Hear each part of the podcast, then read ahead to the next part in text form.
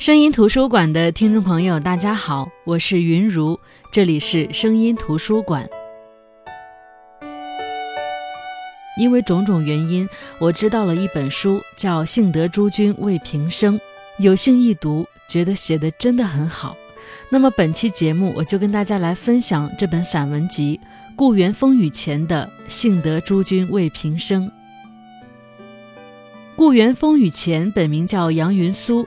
之前是中央电视台的编导、制片人，前些年辞职回到故乡成都，过起了赋闲的小日子。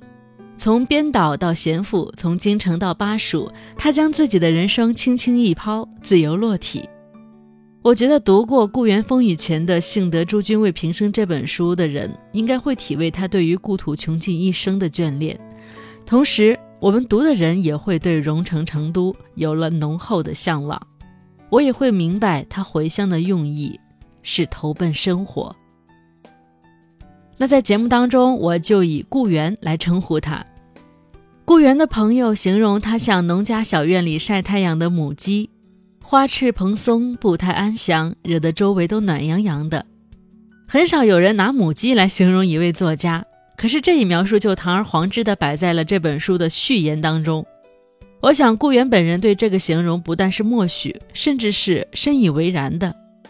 文艺作家顾源和母鸡的交集，其实在于一份烟火气，那就是将自家的小日子过得活色生香，并将这份融融暖意传递给他周围的人。顾源的文字写的只是自己的一方小天地，有人指摘此书格局不大。但是我却认为这本书于微末当中见性情，把生活琐碎写成了闪烁的诗意。正如这本书的序言所说的，这本小书顾源写得很轻，寥寥几笔像素描。那他写了些什么呢？在这本书里，他写他每天怎么过的，写他如何拈花惹草，如何游走于大街小巷、市井烟火。写他如何忙得抽筋或闲得发慌，如何与菜农鱼贩谈判，如何像驯兽师那样调教儿子。人生多苦，读读顾源的文字也是一种慰藉。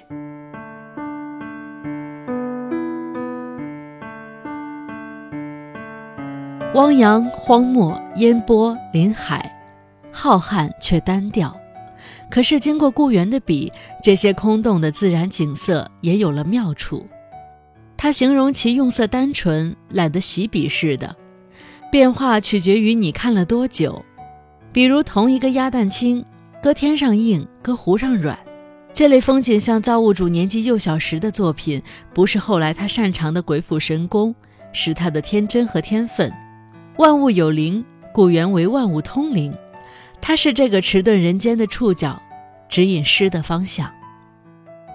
诗人说：“宁为玉碎，不为瓦全。”但是顾源却说：“做人的话，我偏要瓦全。瓦片粗劣庸长，顾源却形容瓦是泥浆的浴火涅槃。”他说：“我需要常常看到瓦，看到它被牛毛细雨入湿，由青渐造，看凹陷处盛满月桂残花。”看浓眼的青苔浮上瓦当，填满浮雕的坑洼，才算坐实回乡。瓦是屋顶的诗，顾源是俗世的代言人，他的才情孤绝，浸透了人间烟火。肉食者鄙，顾源毫不避讳这份鄙陋的趣味。一写到美食，他必不吝笔墨，赴宴要写，约会要写，蹭吃蹭喝也要写。存着下笔千言也道不尽的热忱。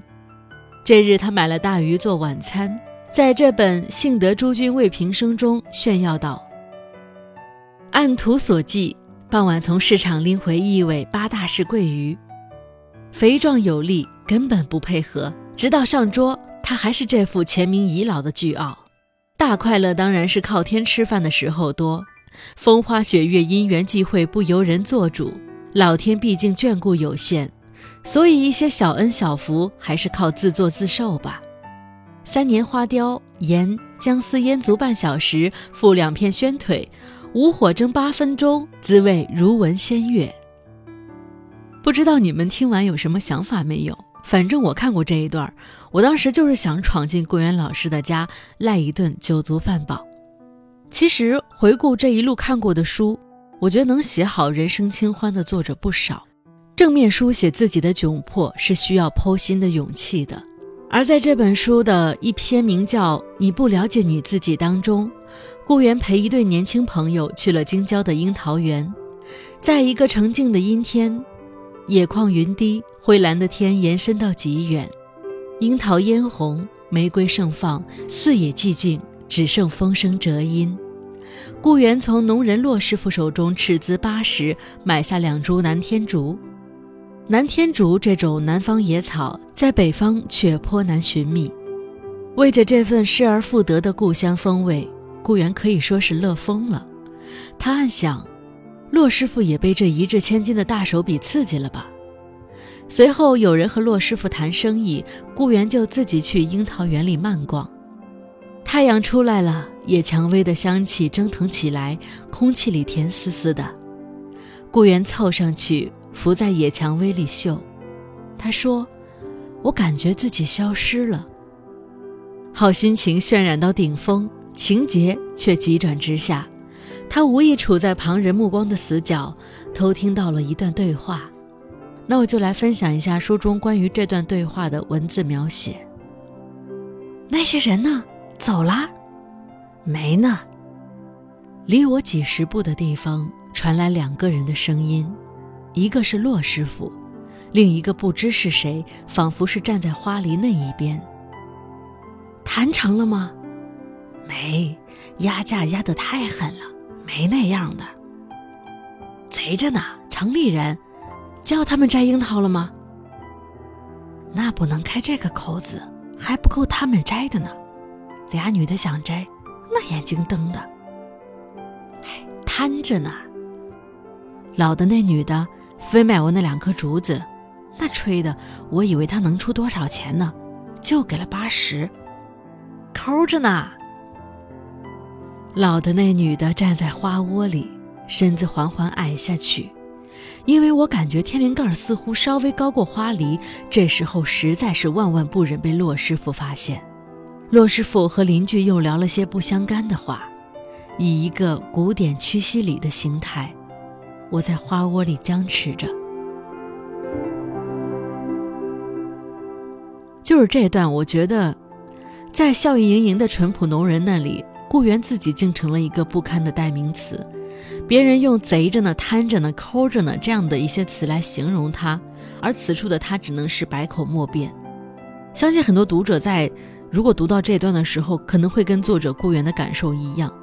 但是顾源在写到这里的时候，突然笔锋一转，接着说：“不知什么逻辑，忽然想到以前听一个智者说过，你总以为世人误解了你。”把种种污名往你头上按，你委屈、辩驳、解释，你要世人承认你所认识的正直的、清白的你。然而，也许真相是世人并没误解你，不了解你的人是你自己。也许是的，因为客观评价自己总是很难，与别人不加修饰的主观评价狭路相逢的时候，更让人错愕难平。可是，如果我们坦然接受了这种误解，或许就是接受了自己身上通往黑暗的模糊一面。按照作者顾源的说法，将自己放到极低，低至满身泥污，胸襟竟然会豁然开朗。不过，尴尬是免不了的，因为顾源在这里接着有这样的一段描写，以景结情。他说：“北方初夏，空气里有奇趣，太阳晒到的地方火烫。”背阴处又凉浸浸的，风一吹，袭来无数缕不同温度的空气，牛骨糖似的纠缠在一起，扑在我脸上，热一阵，冷一阵，冷一阵，热一阵的。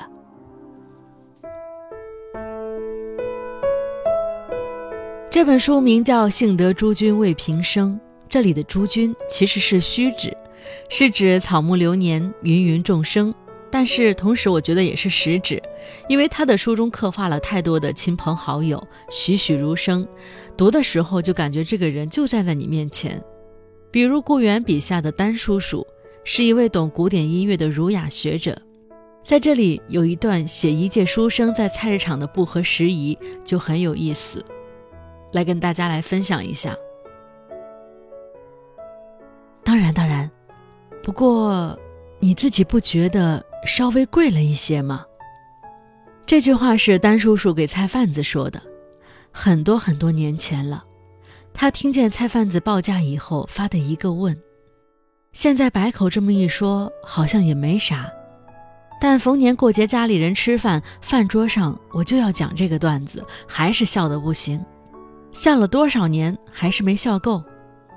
因为我们都了解丹叔叔，都觉得即使他站在那里什么也不说，什么也不做，顶着一头卷发，瞪着一双相隔遥远的大眼睛，害呆，就已经让人前仰后合。二十八年前的那天是这样的。他去培根路的菜场买菜，带着我。菜贩子说的价格我不记得了，光记得丹叔叔的惊骇。当然，当然，不过你自己不觉得稍微贵了一些吗？我和菜贩子一时间都愣了，还快速对视了一眼。这叫什么话？这种剧情在菜市场上千百年来都没有出现过。它像电影里的台词，译制片的台词，上一场译制片的台词。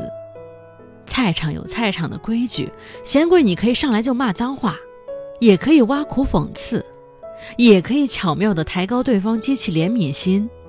大哥，我今天买了，明天就只好吃白饭了。也可以自来熟套近乎。今天你一个人来的呀？婆娘呢？在屋里头带腰吗？少点嘛。但你不可以拷问人家的灵魂的哟。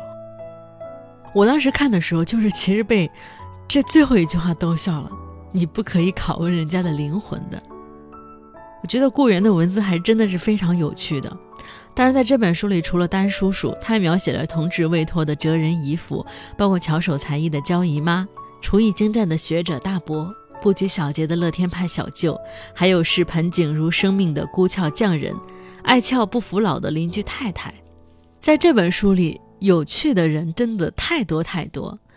我看这本书的时候，我特别感激顾源能够把这些人用这么有趣的文字写下来，让你即使在这个世界上因为工作生活的忙碌交不到更多的朋友，也能发现很多有趣的灵魂。顾源说：“幸得诸君为平生。”但我觉得，这幸运在于顾源，也在于能够读到这本书的我们。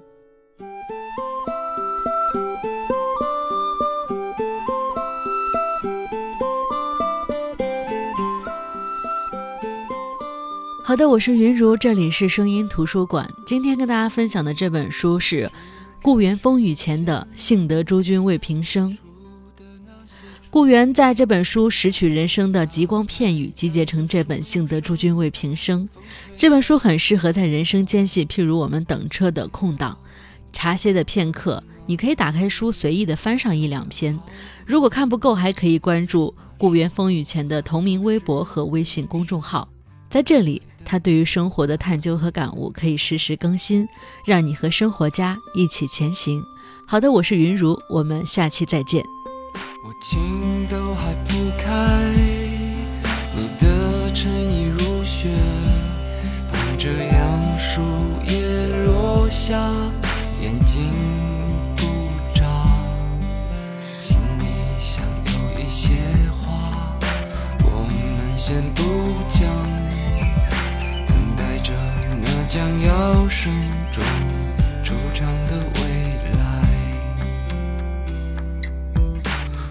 随风飘荡，天各自一方，在风尘中遗忘的清白脸庞，此生多勉强，此身越重阳，轻描时光。